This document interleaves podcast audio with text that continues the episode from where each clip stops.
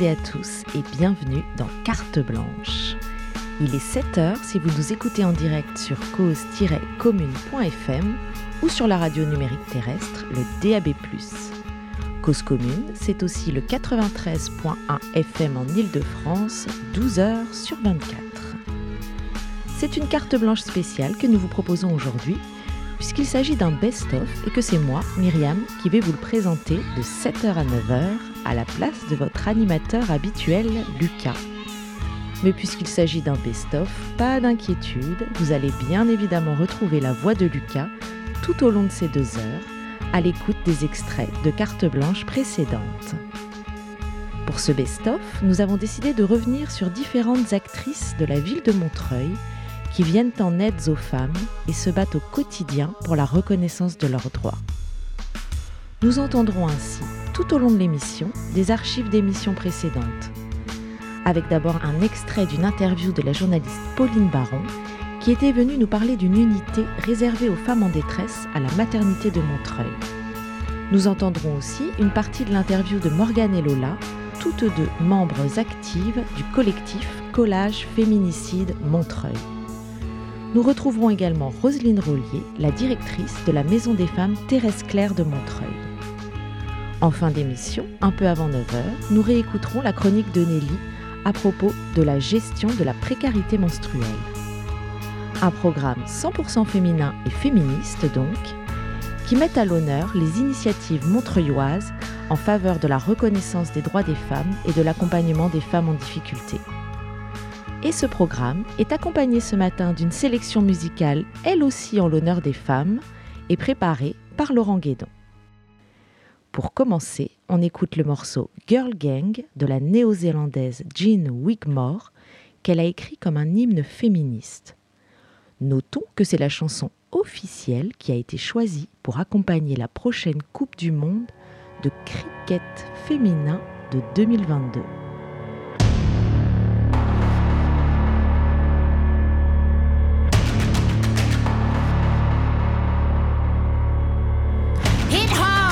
scandal.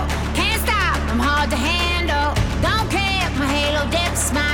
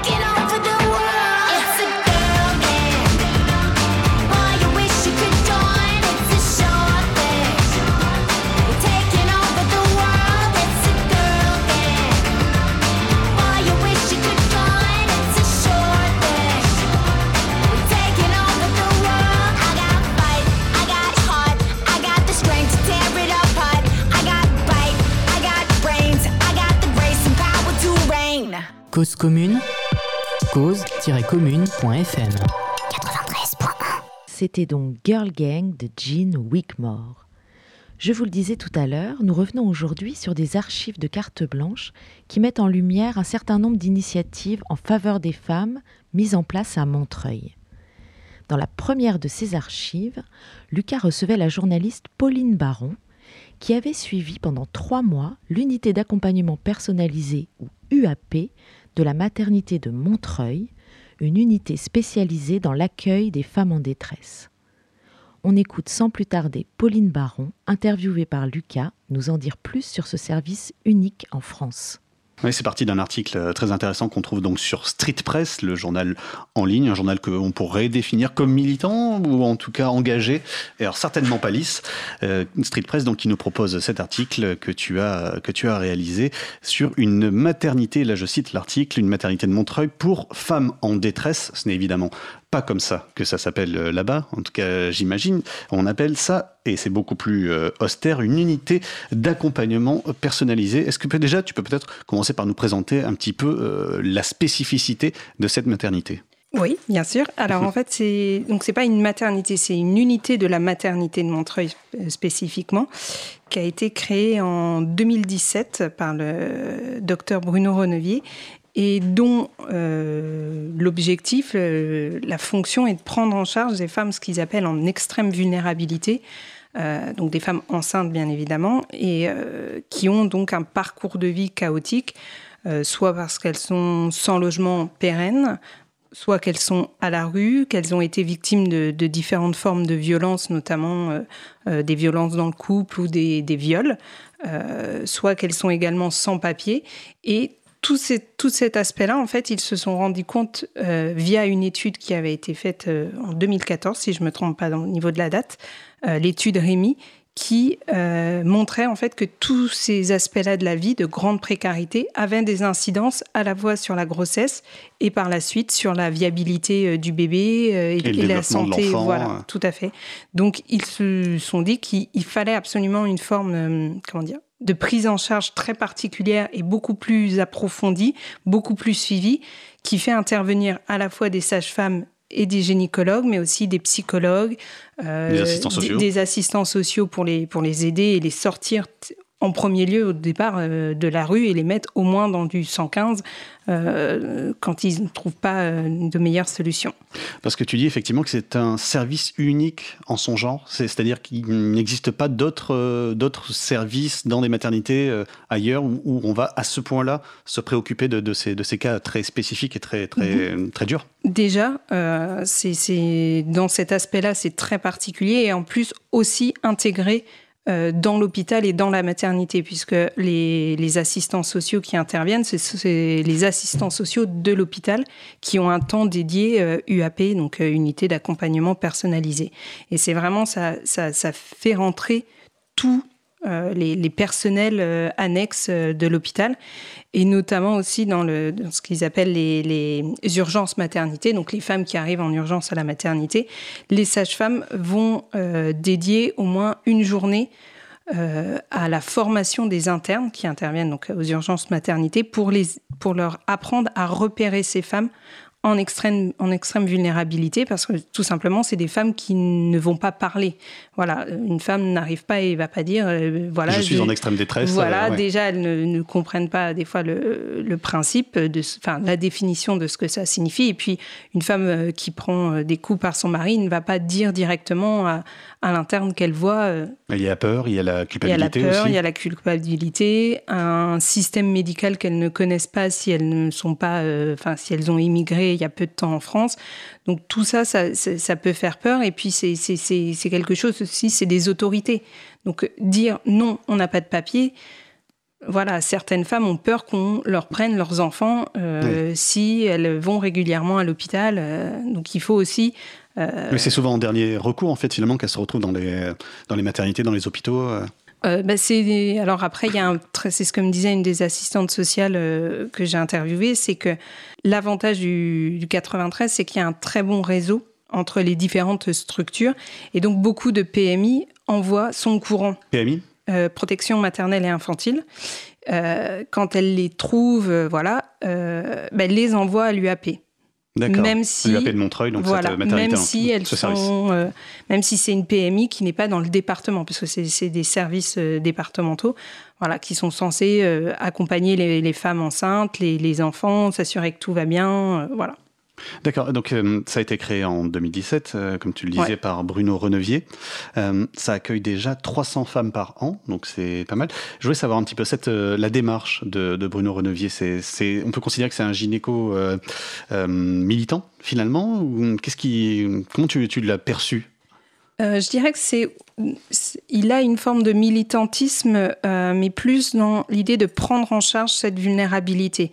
C'est ce qu'il me disait, c'est que beaucoup des, hôpitaux, euh, pas uniquement sur Paris ou dans la région parisienne, euh, mais partout en France, n'intègrent pas dans les études médicales qu'on a à l'université cet aspect-là, et que c'est pas uniquement pour les femmes enceintes. Donc lui, il est gynéco et il était chef de service, donc il a pu créer cette unité-là, mais que typiquement, on, ne sait pas en fait. On ne sait pas prendre en charge des femmes, euh, notamment en grossesse, euh, qui, euh, qui sont dans une extrême vulnérabilité. Parce que l'extrême vulnérabilité, c'est ce qu'il me disait, c'est on peut avoir un logement pérenne, mais avoir eu une enfance compliquée également. C'est-à-dire avec une mère qui est partie ou un père qui est parti, avoir été victime de, de violences sexuelles dans l'enfance. Et tout ça, ça doit être pris en amont en charge pour euh, éviter euh, par la suite des, complications, euh, notamment au moment de l'accouchement, puisque bah, il est prouvé en fait depuis quelques années que ça arrive à certaines femmes qui ont été victimes de, de viol de revivre au moment de l'accouchement le viol. Voilà, donc il faut et même au-delà du euh, psychologique, on, parlait, euh, tu parles d'un article de cette femme dont on vérifie qu'elle n'a pas été excisée, mhm. parce que ça peut avoir aussi des conséquences euh, là vraiment physiques au moment de, l'accouchement. Oui, des moments de, déchirure ou des, grosses complications qui, qui font qu'il faut en catastrophe faire une péridurale, mais qui peuvent se solder par la mort à la fois du bébé et de la mère, donc avec de, grosses hémorragies. Donc oui, oui, en plus c'est des cas euh, la question de l'excision qui, qui, sont de plus en plus fréquentes mhm. euh, du fait de, de, alors, je vais pas dire vague d'immigration parce qu'on parle de vague d'immigration, mais de, femmes immigrées euh, avec les guerres, notamment en Libye et le passage en Libye, voilà. Oui, parce que c'est plutôt quand même des, des immigrés ou des descendants d'immigrés qui se retrouvent dans cette situation, qui se retrouvent dans cette unité. C'est des personnes qui sont peut-être moins aptes euh, à communiquer d'ailleurs. Euh. C'est la question que je me posais. Euh, ces personnes. Tu parlais de la formation des internes. c'est un, un, cercle fermé. Les, les, les, gens qui travaillent dans ce service, ils en sortent pas. Ils sont formés pour ce service et euh, c'est un peu une, task force comme. Euh, ouais, les deux, non, les deux sages-femmes. Euh, donc il y a deux sages-femmes qui sont vraiment les, ce que je disais dans l'article, les piliers de, de, ce service puisque c'est elles qui prennent en charge et qui gèrent tout le dossier de ces femmes. En l'occurrence donc Pauline Ozou et Sakina Boili. Voilà. Euh, et l'idée, c'est de faire un, entre L2 un 100% sur les 5 jours d'accueil de l'UAP, parce que c'est des cas très très difficiles. D'accord, qu'elle voit toutes les personnes qui arrivent, c'est ça? Euh, En fait, chacune a sa, patiente, mais il y a toujours une des deux qui est à l'UAP. Voilà. Et, euh, et quand l'autre est à l'UAP, l'autre va, va, sur le service plus général, parce que sinon, déjà, elle s'enferme ce qui est compliqué si elles veulent parler de, ces cas, mhm. euh, des fois parfois compliqués. Donc euh, l'idée, c'est qu'elles aient aussi accès aux autres, euh, aux autres médecins, aux autres sages-femmes, et puis aussi pour elles, pour souffler, parce que c'est des cas très difficiles, très prenants.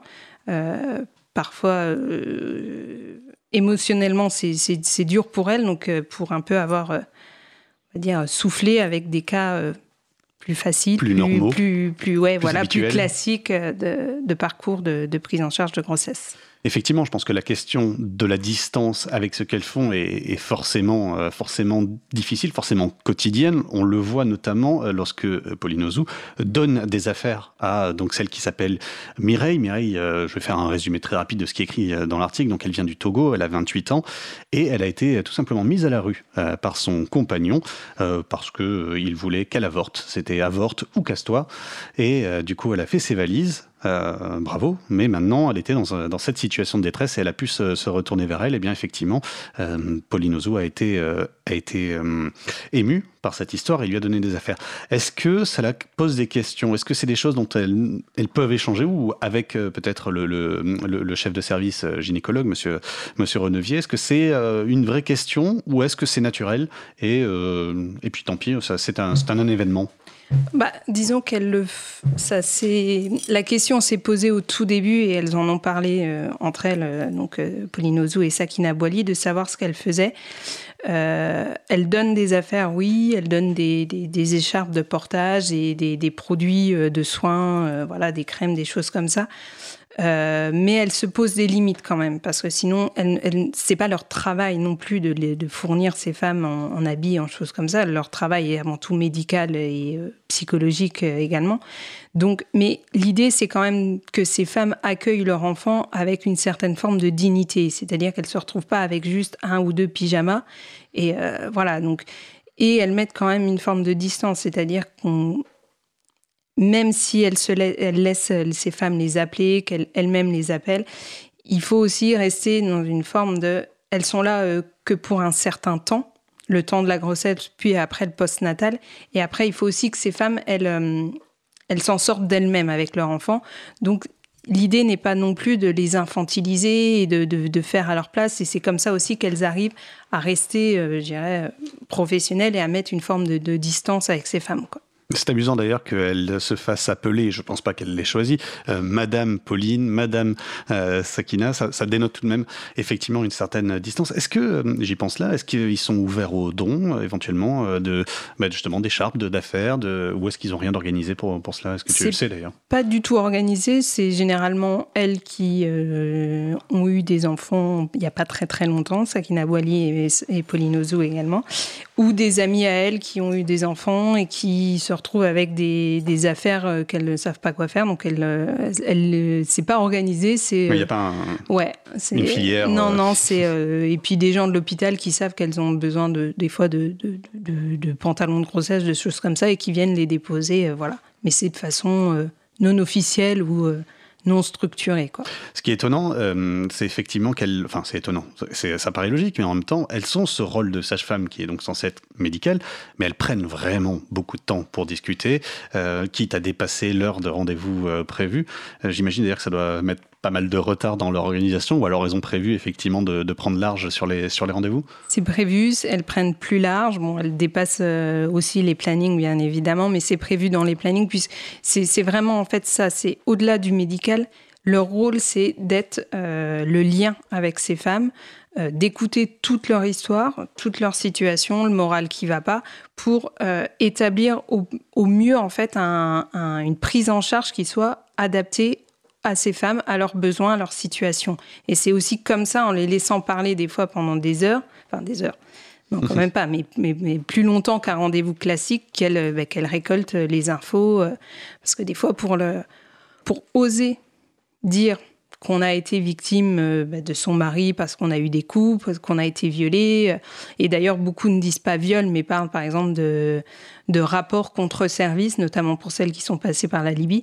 Voilà, il faut, il faut du temps, il faut qu'elles se sentent en confiance. Et ça, ça passe par, euh, des fois, parler de tout et de rien sur comment ça se passe dans le logement, comment ça se passe avec les dames qui sont avec vous dans le logement. Il y en avait une qui fumait, est-ce qu'elle a arrêté de fumer? Est-ce que vous lui avez fait des comprendre que vous êtes enceinte euh, et que ça serait mieux qu'elle fume dehors. Donc voilà, c'est euh, c'est des petits, petits moments euh, qui, dont elles se servent pour structurer un lien de confiance entre elles et que ces femmes se livrent totalement. Quoi. Oui, parce que les assistants sociaux, finalement, eux, ils vont s'occuper des, plus des choses administratives. Ils vont aller chercher des solutions de logement, notamment. J'en reviens toujours à Mireille, qui, elle, est dans un centre d'hébergement d'urgence maintenant des Hauts-de-Seine. Encore de l'urgence et toujours pas de solution pérenne. Non. D'ailleurs, cette, euh, cette unité d'accompagnement personnalisé, cette maternité, héberge euh, ces femmes pendant un certain temps ou j'ai mal compris? Non, mais ce, qui, se passe, soit leur, euh, la situation, elles arrivent à un stade de grossesse de 4 mois, 5 mois, 6 mois, ce qui laisse le temps en fait aux équipes bah, d'anticiper leur sortie par la suite de la maternité. Parce qu'il faut savoir que quand on est au 115 hébergé et qu'on quitte même pour une hospitalisation, son logement du 115, on le perd. Donc il faut, une fois qu'elles ont accouché, retrouver. Mais le mais certaines arrivent à des stades beaucoup trop avancés de la grossesse, par exemple à 8 mois, voire à 9 mois. Il y en a certaines, elles arrivent 15 jours avant l'accouchement. Donc là, il n'y a rien qui est anticipé. Et on ne peut pas laisser sortir une femme avec un nouveau-né dans la rue. Enfin, normalement, il y, a, hélas certains hôpitaux euh, qui le font. Ça arrivait. Euh, là, typiquement, ils ne le font pas du tout. Donc, en fait, pour éviter euh, le temps qu'ils trouvent une solution d'hébergement d'urgence, eh ben, en fait, ils prolongent leur, l'hospitalisation de ces femmes, euh, quitte parfois même quand ça devient trop long, à hospitaliser le bébé euh, au niveau euh, de l'unité pédiatrique avec la maman. D'accord. Voilà. Mais c'est des lits qui sont occupés. Donc qui ne sont pas pour d'autres. Qui ne sont pas pour d'autres, et notamment pour d'autres femmes dans leur situation également. Quoi. Oui, parce que j'imagine que ça ne manque pas et que 300 femmes par an, ça ne suffit pas à couvrir euh, l'ensemble des, difficultés non, non, peut trouver euh, non, en Ile-de-France. Pas du tout. Bon, après, le 93, c'est un gros lieu euh, avec ces, populations, notamment Rome, parce que pas loin de Montreuil, il y a le boulevard des Acacias qui est le, le, lieu où il y a une grosse, grosse communauté rome qui est, qui est installée. Mais par exemple aussi au niveau euh, de la Seine-Saint-Denis, c'est euh, pareil, il y, a des gros soucis, euh, il y a des structures qui se mettent en place. Mais c'est l'étude que qu'on a eue, les derniers chiffres, donc c'était interlogement et c'était voilà, c'était plus de 300 femmes et sur le département on peut compter 500 voire 600 femmes qui sont à la rue, euh, soit en grossesse, euh, soit avec des enfants euh, très jeunes et qu'il faut loger parce qu'on ne peut pas laisser un bébé dans la rue. Dans la rue, mais sans solution. Voilà. Il y a quelque chose qui m'a vraiment interpellé, c'est cet arbre à palabres. donc c'est une psy qui réunit plusieurs femmes qui sont dans la même situation, juste pour leur permettre d'échanger, de discuter, de parler de leurs problèmes et donc finalement, c'est une opportunité de se sentir beaucoup moins seul dans ses difficultés, c'est ça Est-ce que tu peux nous en parler un petit peu de cet arbre? Oui, alors c'est un groupe de paroles euh, qui réunit donc euh, ben, les, mamans, les futures mamans. Certaines reviennent une fois qu'elles ont accouché. Euh, donc il y a des enfants et c'est vraiment l'idée, c'est on, sort vraiment là du médical, mais pour recréer un lien, une enfin voilà, des, des, contacts, du, du, du, social. Parce que l'une des plus grosse difficulté, ce qui, enfin, ce qui leur pèse le plus, c'est, enfin, moi je m'en suis rendu compte quand je faisais mes interviews, c'est-à-dire que elles parlent, elles parlent, elles parlent, c'est parce qu'elles sont toutes seules. Euh, généralement, elles se retrouvent. Donc, en fait, il faut recréer, les sortir de cet isolement. C'est pour ça aussi qu'elles parlent beaucoup quand elles sont avec les sages-femmes, parce que elles ont, ça y est, elles peuvent parler, on les écoute. Et donc, entre elles, en fait, ça, recrée une forme de, alors je vais pas dire de communauté, mais de, de réseau, de contact, euh, de vie sociale, tout simplement. Et pour elles, c'est, ça les sort, en fait, voilà, de, à la fois de leur situation de précarité, mais aussi uniquement de, de ce côté euh, purement médical, euh, voilà. Donc, ça, ça les libère, ça, les, ça leur fait du bien, ça leur fait aussi apprendre, pour certaines, le système médical français qu'elles ne connaissent absolument pas. Donc, donc voilà, et certaines, euh, je pense à Mireille, euh, qui a réussi à trouver une amie dans cet arbre à pas euh, qui a eu le même problème de santé concernant la viabilité de son, son, fœtus et qui a pu être rassurée. Donc voilà, c'est dire qu'il n'y a pas que ce côté médical uniquement. L'isolement, ça leur pèse aussi et ça peut être ça peut aussi avoir des conséquences sur leur morale et donc sur leur grossesse. Donc il faut aussi les sortir de, de cet isolement. On a donc quatre femmes que tu suis particulièrement. Fatouma, donc Mireille, on en parlait, Sabrina et Aïssa, des noms que tu as inventés donc pour le pour préserver leur anonymat. Et ce qui m'a interpellé dans notre discussion juste avant l'antenne, et donc je le livre à nos auditeurs, euh, c'est que finalement c'était peut-être pas les pires cas. C'est-à-dire que c'est des personnes, on va en parler un petit peu, si tu, veux bien, en détail de ces quatre profils-là. On a déjà parlé un petit peu de, Mireille. Et, mais avant, effectivement, il y a, des, cas encore plus désespérés. Tu as parlé de, des personnes qui sont passées notamment en Syrie, qui ont probablement été euh, violées sur le chemin euh, de la, de la migration vers la France.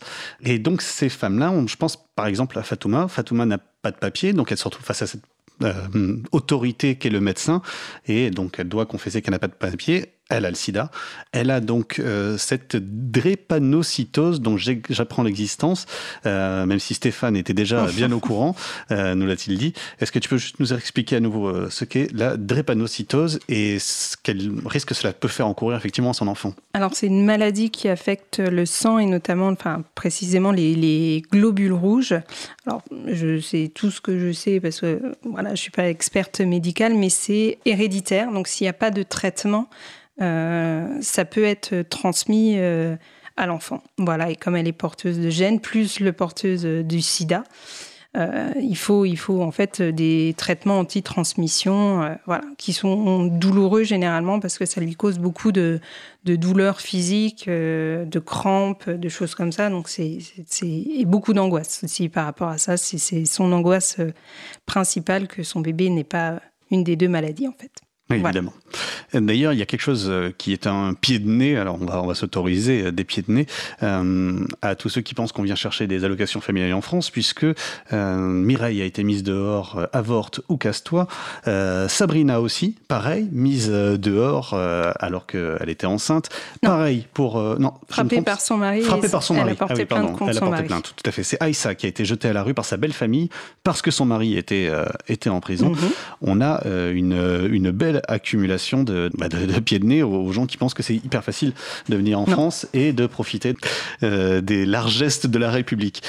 Justement, je voulais euh, revenir sur euh, Sabrina, Sabrina qui vient, euh, qui vient d'Algérie, battue par son mari, et il se pose donc forcément la question de son logement. Est-ce qu'elle peut retourner chez elle euh, Est-ce qu'elle doit être hébergée?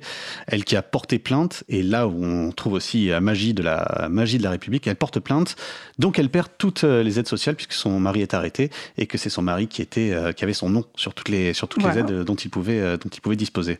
Oui, parce que son mari a des papiers et pas elle. Donc toutes les aides euh, concernant leurs deux enfants notamment ont été faites à son nom à lui. Et euh, voilà, donc détention, donc arrêt. Et elle se retrouve sans, sans ressources pour élever deux enfants, pour payer un loyer, puisqu'elle, elle, à la différence de, de Aïssa, de Fatouma et de, de Mireille, a un logement. Euh, voilà. Mais, Un euh, logement donc euh, différent de celui de, de son mari ou comme son mari est en prison non, non, son mari, dans- elle est restée dans son logement qu'elle avait avec son mari puisqu'il est en détention. Mhm. Donc après se posera la, la question de savoir euh, comment Quand ça va sort, se hein. passer. voilà, c'est une des, des, des, des angoisses qu'a un peu euh, Sakina Boili qui, a pris son dossier en charge. Mais oui, oui, elle se retrouve euh, sans logement et c'est euh, son assistant social donc à l'hôpital, Monsieur Tofoletti, qui a dû négocier, enfin qui est encore, non, je crois que ça y est, ça a été débloqué avec la CAF pour obtenir que les aides sociales qui étaient attribuées à son mari lui soient versées à elle. Euh, et qui a eu aussi, qui est sorti un peu en fait aussi de ses fonctions puisqu'il a appelé lui-même le propriétaire de son Ah, logement pour négocier pour euh, négocier, pour dire oui, il y a des, il y a pas de paiement de loyer. Euh, ça, elle est, elle est enceinte, elle a deux enfants. Il faudrait, elle payera à un moment ou à un autre. Elle va récupérer ses aides, mais il y a un, dé- il y a un laps de temps où ça va pas être possible pour elle. Euh, mais ne la mettez pas dehors, quoi. Donc euh, voilà, faut parfois sortir des, des, des sentiers battus euh, de ce que font euh, généralement, que ce soit ben, les assistants sociaux ou euh, les sages-femmes ou les psychologues, dans- quand on est confronté à des cas comme cela. Et j'invite nos auditeurs donc à aller voir cet article sur Street Press et notamment parce qu'il finit quand même sur des notes positives et c'est assez euh, c'est assez réjouissant parce que toutes ces femmes, les quatre femmes dont, on- dont nous avons parlé, euh, elles ont des objectifs, des espoirs et, euh, et finalement c'est c'est c'est- c'est peut-être la meilleure voie euh, pour quelqu'un, c'est d'avoir euh, d'avoir un objectif, un espoir. Euh, Pêle-mêle, euh, Fatouma veut obtenir des papiers. Nous avons Sabrina qui veut divorcer, et elle a bien raison. Et euh, nous avons Aïssa qui souhaite entamer des études de puériculture. Et comme, comme tu le disais avant antenne, tu as commencé à les suivre en décembre et tu as arrêté en mars euh, ton, de, de les suivre. de- de- de- tu as fini ton reportage en mars Ouais. pour une publication début avril. Et il se trouve que tu as arrêté au moment où Mireille a eu sa petite Mara. Ouais, voilà. Oui, ben, en fait, euh, quand, on, enfin, quand on nous écoute, là, on peut dire, oh, mon Dieu, elles doivent être complètement au fond du trou, euh, euh, enfin, pas irrécupérables, mais euh, complètement démoralisées. Donc, elles arrivent souvent, au niveau moral, c'est pas, pas génial, hein, on va pas, va pas se mentir. Mais, en fait, elles arrivent en fait à se Ça marche. Ouais, à se redresser, à comprendre qu'elle, qu'il va falloir qu'elle se débrouille entre guillemets parce qu'il y a le bébé, qu'elles peuvent pas lâcher, qu'il y aura quelqu'un qui va compter sur sur elle. Donc ouais ouais, elles ont elles sont motivées pour pour s'en sortir et c'est assez exceptionnel. Euh, quand, on, quand on les entend parler de, de, tout ce qu'elles ont vécu, euh, que ce soit le passage en Libye, que ce soit les coups, que ce soit euh, comment on, dort alors qu'on est enceinte de quatre mois dans la rue. Enfin, et, pourtant, non, elles, ne lâchent pas l'affaire, elles ont rarement, c'est très rare que certaines disent bon, bah, j'avorte. voilà, c'est vraiment. Ouais, elles veulent, elles s'en sortir et, elles le bébé même euh, leur donne encore plus de force. Ça doit être une belle récompense alors pour euh, les sages-femmes qui travaillent au quotidien de, voir euh, les forces retrouvées de, ces femmes qu'elles accompagnent. Ah bah oui, c'est ce qui leur permet de tenir, de savoir que certaines s'en sont vraiment sorties, ont réussi à trouver un logement, ont obtenu leur papier. c'est ça aussi qui, même si elles, elles, avouent, hein, il y a des fois où elles se plantent, elles font des erreurs, parce que voilà, elles apprennent aussi sur, sur le tas et sur le terrain. Mais oui, oui, c'est c'est ça qui. Ouais, c'est la récompense euh, et c'est ça qui fait plaisir et c'est ça qui les, qui les fait tenir, quoi.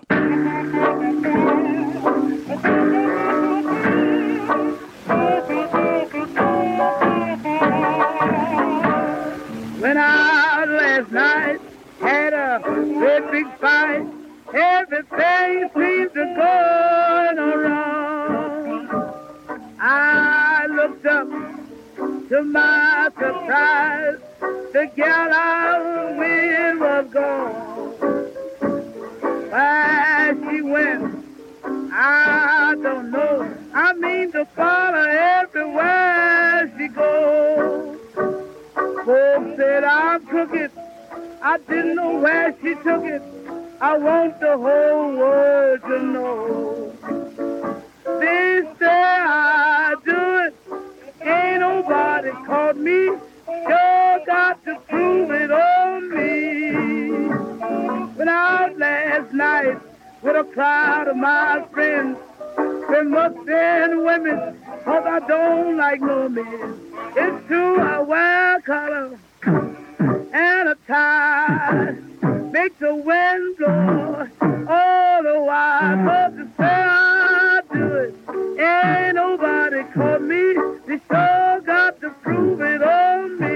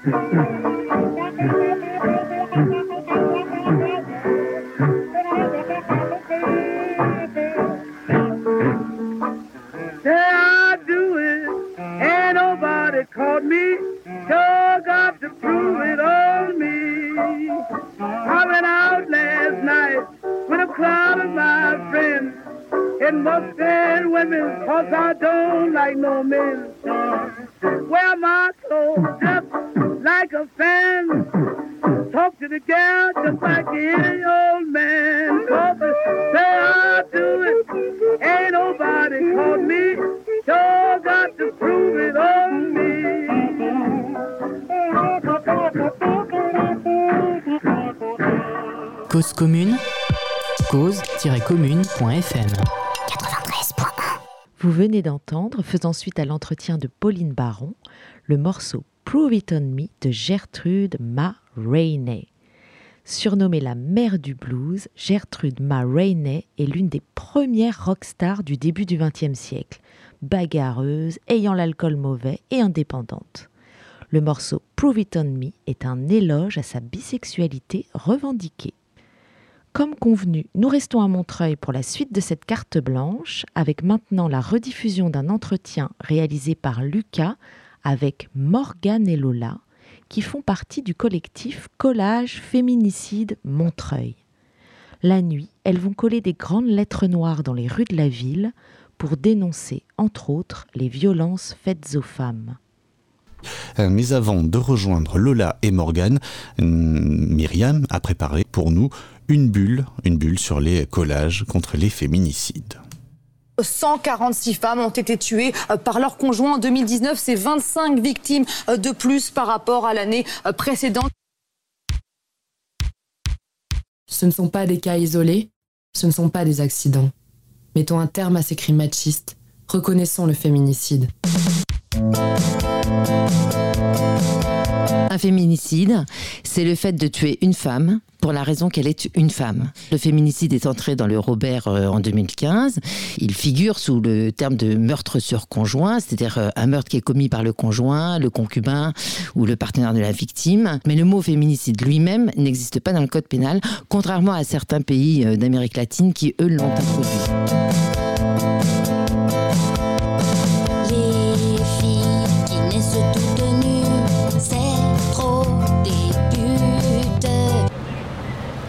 À nos sœurs assassinées. Ni oubli, ni pardon. Silence, il me tue. Les filles qui montent leur sein à leur bébé quand elles les allaitent, c'est trop des putes. Pousser sa victime au suicide est un féminicide. Aux femmes assassinées, la patrie indifférente. Les filles qui enlèvent leur culotte devant leur gynéco, c'est trop des putes. Une femme meurt toutes les 48 heures. Stop féminicide. Émilie, 34 ans, ligotée vivante sur les rails, écrasée par le TGV. Les filles qui sont à poil dans leur douche, Guylaine, 34 ans, battue et immolée. Aourou Ayi Adakari. Elle le quitte, il la tue. Crimes conjugaux, 85% des auteurs sont des hommes.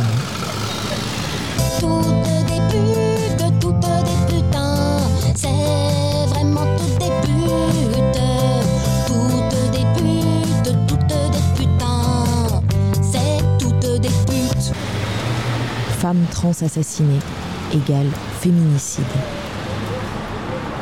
Honorons les mortes, protégeons les vivantes. Salomé, 21 ans, battue à mort, cachée sous des ordures.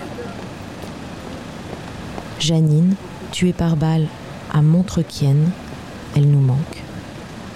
Vous avez vu ce message, vous avez deviné tout de suite de quoi il s'agissait bien sûr, bien sûr.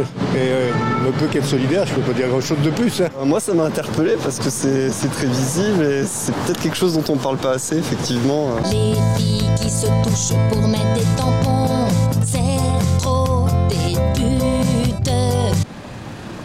Aux femmes en lutte. Nous sommes toutes des héroïnes. À ça, on est avec toi.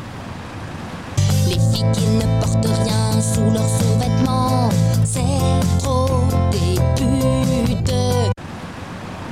Mais pourquoi tu le quittes pas? Femme victime de violence, on sait que c'est difficile. Sororité. On te croit. Violeur, agresseur, à ton tour d'avoir peur. Trois connasses là, je viens de m'embrouiller avec elles. Elles ont collé leur merde devant chez moi. Mais putain, bande de grosses putes. Allez hop, on enlève leur merde. Bande de grosses salopes. La prochaine fois que je les croise, ça va balayer des petites féministes à gogo. qui se laisse pour une mammographie, c'est trop des putes. Non, c'est non. Mec, à toi de te contrôler. Je ne suis pas ta propriété. qui sont toutes nues devant le médecin légiste, c'est trop des putes. L'homme ne possède ni la femme, ni la terre. On ne rase ni les murs, ni nos chattes. Les femmes ne sont pas des proies. Toutes des putes, toutes des Et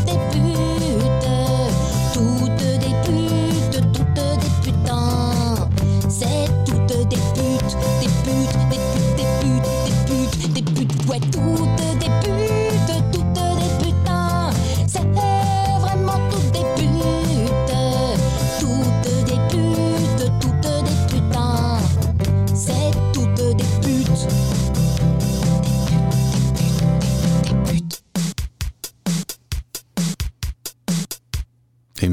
beaucoup Myriam de nous avoir préparé cette euh, bulle sonore avec euh, notamment des, slogans que tu as lus pour nous, des slogans collé par, par euh, ce, ce, groupement euh, Collage Féminicide Montreuil, euh, des slogans collés entre 2019 et 2020. Et justement, nous avons rencontré dimanche dernier les Morgane et Lola qui collent donc ces affiches à Montreuil. Et ces affiches, vous pouvez les voir hein, évidemment un peu partout. Ce sont des lettres noires sur, sur papier blanc. Nous, je laisse la parole donc tout de suite à Morgane et à Lola. Lola qui a fondé cette association à 15 ans. Elle en a aujourd'hui 16. Il n'y a pas d'âge pour s'engager. Donc les Colosses de Montreuil, on va présenter ce que vous faites, pourquoi vous le faites. Euh, vous êtes euh, les Colosses, c'est un mouvement qui est plus que qui, dépasse largement largement Montreuil, évidemment. Euh, Lola, tu es la, personne qui a créé cette cette cette organisation, cette petite association. J'imagine donc que ça préexistait à ton engagement. Comment toi tu as découvert les les Colosses C'est ça, oui, j'ai initié les mouvements sur Montreuil et du coup, euh, j'ai vu euh, ça parce que Marguerite Stern, elle commençait à en faire. Euh, et donc, elle, elle les mettait sur sa page Instagram. Et donc, j'ai vu ce qu'elle faisait. Et quand elle a proposé de faire un rendez-vous à Paris, j'ai suivi. Voilà. Et, donc toi, Morgane, c'est pareil, tu as découvert ça à quel moment, ce, mouvement? Bah, Ça fait une petite année aussi hein, que ça a commencé. D'ailleurs, on a fêté les un an des Colosses de Montreuil en faisant un, un fémage monumental qui était assez euh, émouvant. Euh, bah, j'ai découvert ça en en voyant quelques-uns dans la rue émerger et ça m'a semblé être un bon, un bon moyen de communiquer et de faire passer des messages. Et euh, voilà, j'ai collé sur Paris. Et puis après, ben, j'ai vu qu'il y avait le collectif sur Montreuil, donc j'ai intégré le collectif de Montreuil. Alors on va expliquer aux gens qui ignoreraient, et il y en a, euh, y, compris, euh, y compris en région parisienne, qui ont peut-être raté ces collages. On parle donc de lettres noires sur du papier blanc collé au mur et qui ont un message que j'ai envie de qualifier, et je le qualifie positivement ainsi, de radical, qui doit marquer. Est-ce que peut-être comme ça de tête, on pourrait donner quelques slogans, quelques expliquer un petit peu ce qu'on peut lire sur les murs de, Paris pour ceux qui ne les auraient pas vus alors parfois, bah, au début, nous, c'est collage féminicide Montreuil, donc euh, souvent on a, des, euh, on a euh, un. Après, on a par exemple, nous sommes toutes des héroïnes, ou alors on a, on a des choses contre la culture du viol. On a, en fait, c'est parti un peu, c'est un peu dérivé en fait. Maintenant, on parle un petit peu de tout, de tout ce qui est eh ben, euh, il, peut y avoir en fait, euh, à la base c'est sur les, féminicides et les violences euh, sexistes et sexuelles faites aux femmes, mais selon l'actualité ou des thématiques, ça s'est un petit peu déployé. Il peut y avoir aussi des témoignages, parce qu'il y a aussi des actions en parallèle qui existent, comme Je te crois, avec des, des, pancartes. Donc on peut aussi coller des témoignages, et ça fait partie aussi d'une sorte de thérapie pour des femmes qui vont, elles, peindre leurs témoignages et les coller aussi. Ça fait, c'est un travail aussi qui fait partie de des, collages et qui est important. C'est pas juste euh, coller des messages et des slogans. pour certaines femmes, ça fait partie aussi euh, d'une reconstruction, de se retrouver euh, entre sœurs, de, témoigner, de parler de leurs histoires, leurs difficultés, quelles qu'elles soient, de différents degrés. Et puis ça peut être aussi, bah là il y avait la manif pour tous, donc il peut y avoir un papa, une maman rayée et avec collé en dessous des parents aimants. Voilà, il peut y avoir des thématiques qui émergent selon l'actualité.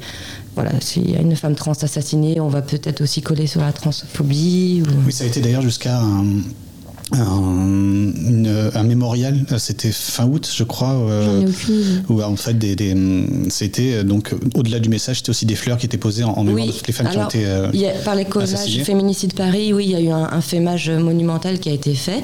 Nous, on en a fait un aussi avec Lola et, et nos amis euh, collègues euh, à, Montreuil pour les un an du, collectif où on a bah, collé le nom de toutes ces femmes qui ont été assassinées par leur conjoint ou ex-conjoint. Oui. Parce qu'on est vraiment là, hein, la base de, ces collages-là, c'est euh, un ras-le-bol, c'est une colère contre les violences sexistes euh, sexuelles, je sais, en tout cas les violences contre les femmes en et général. Et les assassinats. et les assassinats, évidemment. Après, il peut y avoir aussi euh, des, des, rappels des, des, choses importantes, comme le fait que votre plainte, on ne peut pas la refuser également. Il y a l'article 15.3. Et euh, voilà, des, des, choses comme ça. C'est, ça, ça aussi, il peut y avoir des faits mages, il peut y avoir de l'information et une réaction aussi à, à l'actualité. Et puis, en dehors du fait que ce soit pour l'opinion publique, il y a aussi pour nous, quand on colle entre femmes le soir, ça fait une réappropriation de la rue par les femmes et ça fait du bien. C'est ça qui est aussi euh, assez dingue, c'est que le personnel euh, rejoint le politique. Euh, ça, c'est aussi important pour les personnes qui participent à, ça que pour les personnes que vous protégez d'une certaine manière à votre niveau que vous tentez de protéger par ces collages, par cette prise de conscience collective. Il y a ces deux dimensions-là, mais il y a aussi donc une dimension personnelle pour les femmes qui viennent vous voir, qui viennent vous demander de l'aide, qui en vous aidant, euh, s'aide elle-même peut-être un petit peu à se réparer Il y a quelque chose comme ça euh, oui, aussi. Tout, tout, à fait, oui. oui, bien sûr.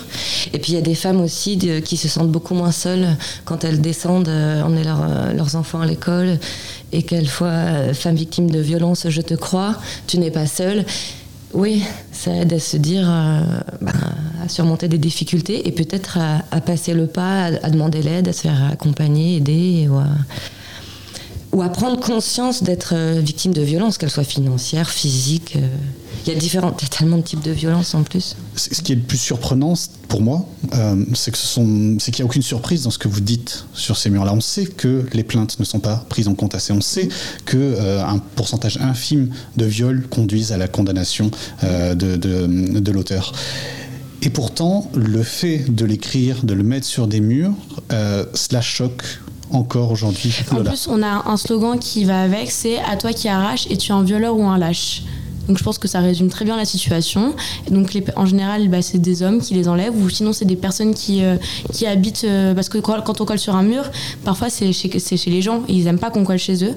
Parce que... Bon bref. Le, le, le mot viol en fait... Euh, choc. Choc, voilà. choc. Mais ce qui est choquant c'est quoi? C'est de voir ce mot-là de, de, prendre conscience des, des choses ou, ou, le fait que ça se produise dans la plus grande indifférence avec des, des personnes qui ne sont pas formées, qui refusent les plaintes, des dispositifs qui sont complètement euh, saturés et pas assez déployés. Voilà, c'est pour et moi la, la, violence, c'est plutôt ça. Et du coup, de mettre bah, ces mots sur les murs, bah, au moins l'opinion publique, enfin tout le monde est au courant, tout le monde est obligé d'être au courant parce que c'est juste devant soi, tout le monde sait lire. Enfin il y a beaucoup de personnes qui savent lire en tout cas et tu t'es obligé de le voir en fait ce mot, tu es obligé de, de, de, savoir que c'est comme ça en France. D'ailleurs, tu, tu, parles de tout le monde peut, peut, peut lire ou il mm. y, y, a aussi le, le fait à, à, Montreuil, moi ce que j'aime aussi dans, dans, le groupe qu'on a, c'est qu'on a une femme qui est super, qui s'appelle Alice, je lui fais un petit coucou, et qui fait un travail d'alphabétisation avec euh, des femmes de d'origine étrangère.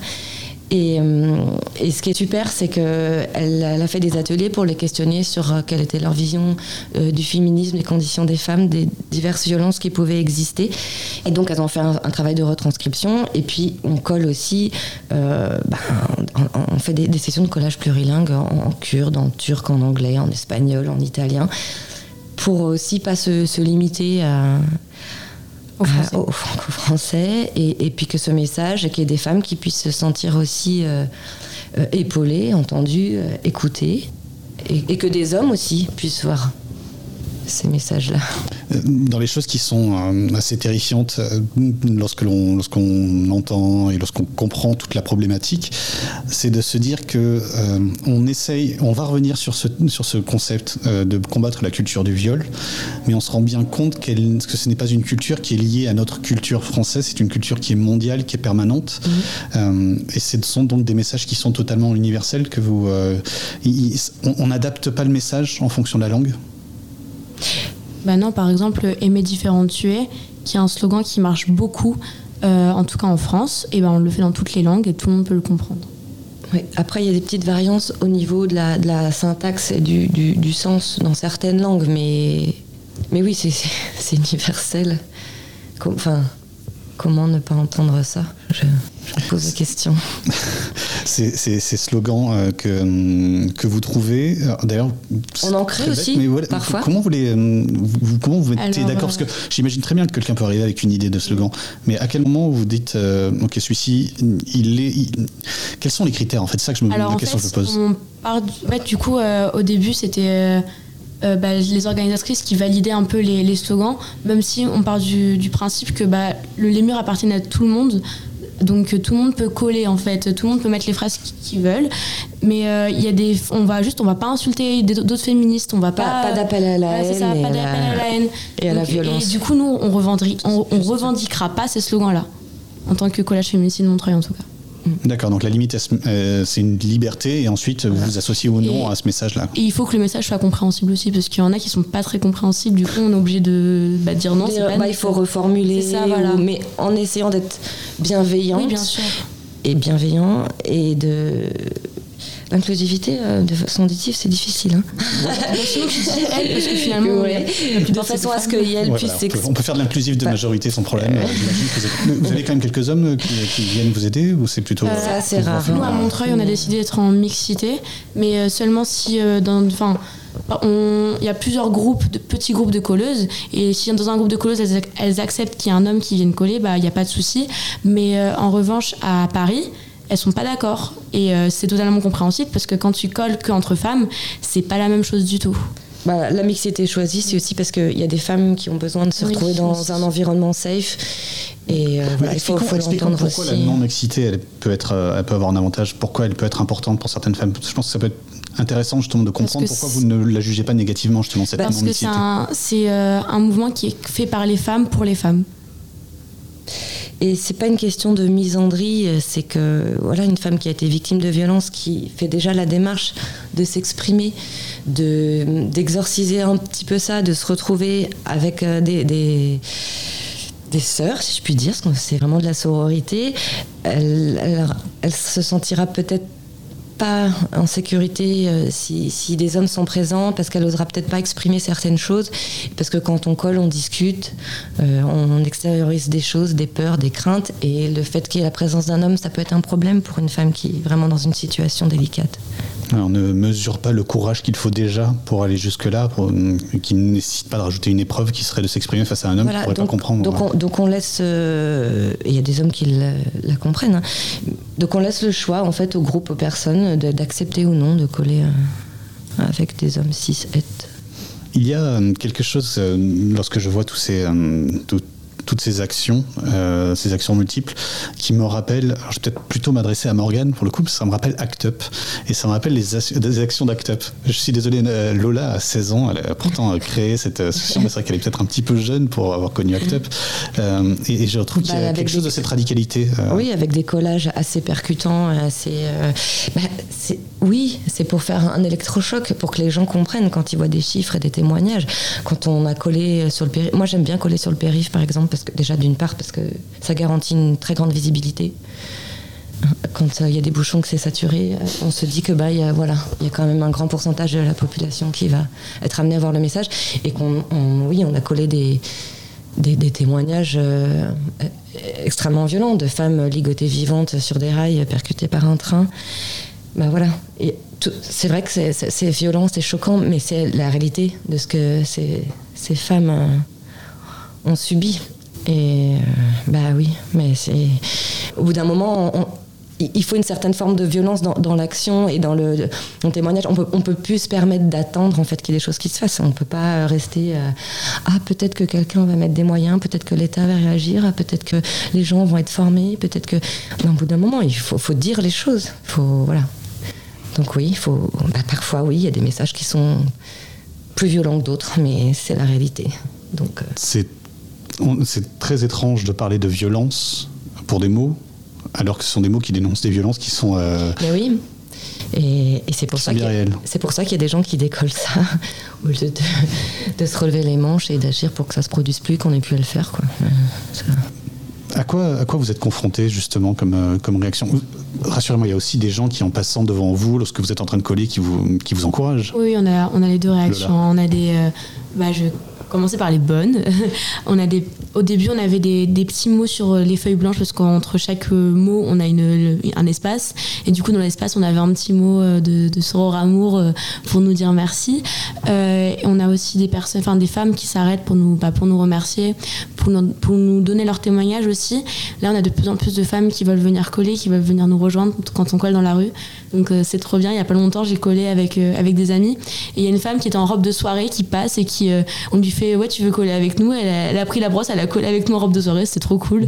Mais par contre, de l'autre côté, euh, moi j'ai déjà eu des menaces de mort, j'ai déjà été suivie dans la rue en prenant vidéo parce qu'on me disait ouais c'est elle la colleuse, il faut qu'elle arrête de faire ça, on va la tabasser.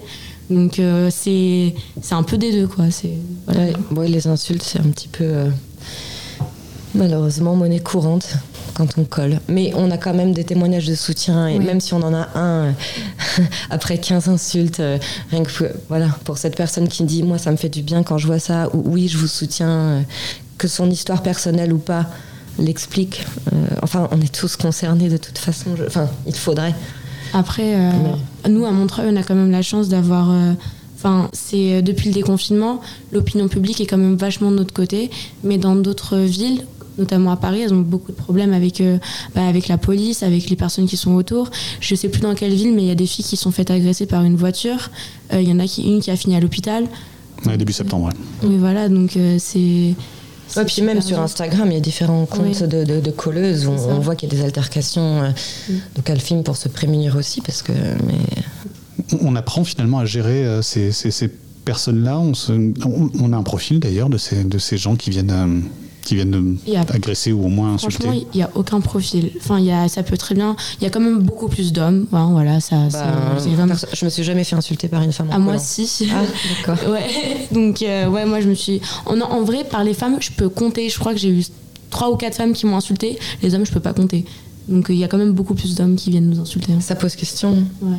Ça me rappelle donc le slogan que vous disiez tout à l'heure. Est-ce que tu es euh, quoi, coupable ou, euh, à ou lâche? À toi qui arrache et tu es un violeur ou un lâche. C'est ça. Du coup, ça questionne euh, sur euh, leur, leur propre rapport à, ces, à, ces, messages. Mm. Comment mm, la mairie accueille vos collages? Parce que c'est, ils, sont bienveillants. Que, ils sont bienveillants. Oui, on a cette chance-là. On, a la chance d'être la seule, je crois, mairie euh, qui nous a fait un laisser-passer.